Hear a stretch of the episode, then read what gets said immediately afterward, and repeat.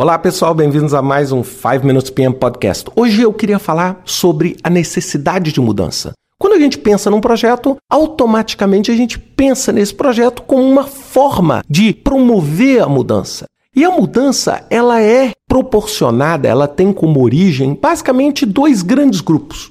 Os grupos externos, que é a mudança do negócio, e os grupos internos, que é a execução do negócio. Quando a gente pensa no grupo interno, que é a execução, a gente vai desenvolver projetos por quê?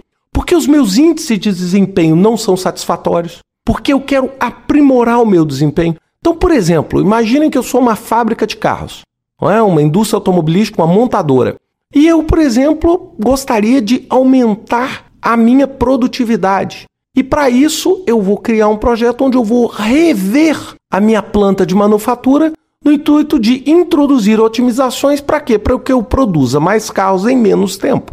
Isto é o que? São projetos que têm como objetivo a execução do negócio, a melhoria do desempenho do negócio. Já outros projetos, eles têm como objetivo mudar o negócio.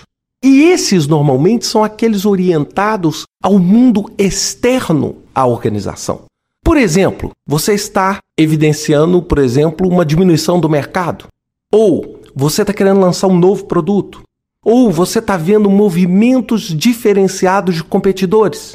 Não é? Por exemplo, um competidor está introduzindo um novo produto ou está introduzindo uma nova forma de comercializar o produto e, naturalmente, você precisa rever o seu negócio.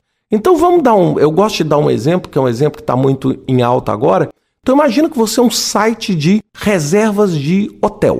E aí, de repente, você vem com o Airbnb, né, aquele onde você pode alugar casas, e isso faz com que o quê? Com que o seu negócio automaticamente passe a estar em risco. Por quê? Porque imagina você que trabalha na indústria hoteleira, que vai construir hotéis, que vai obter todo o licenciamento, competindo com a pessoa que está alugando um quarto dentro da própria casa.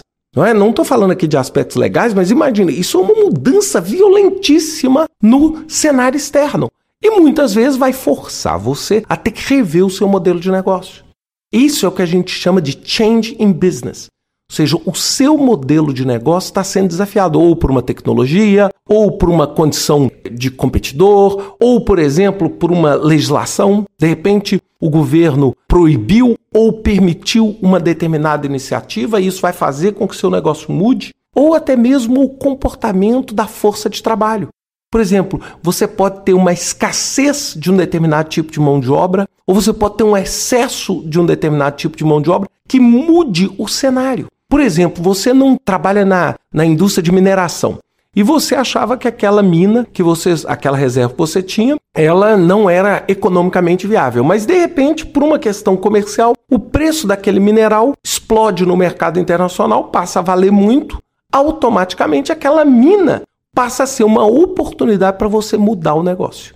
Então, essa dinâmica é que origina os projetos. Muitas vezes as pessoas só pensam que o projeto tem que cumprir o prazo, cumprir o orçamento, terminar ali dentro do escopo, mas você tem que entender qual é a relação entre o projeto que você está fazendo e a mudança no cenário externo ou a mudança com que você executa internamente o seu trabalho. E aí você vai conseguir entender e medir o benefício, que é exatamente um passo além do gerenciamento de projetos, que nós estamos falando agora em gerenciamento de programas, gestão de portfólio, onde você começa a buscar e a ter um interesse pelo benefício que aquele projeto gera e não apenas por como você executa aquele projeto. Então é muito importante vocês terem essa visão, porque essa visão é que vai dar a vocês a capacidade de entender que projetos você deve empreender e por que esses projetos estão existindo. Um grande abraço para vocês. Até semana que vem com mais um 5 Minutes PM Podcast.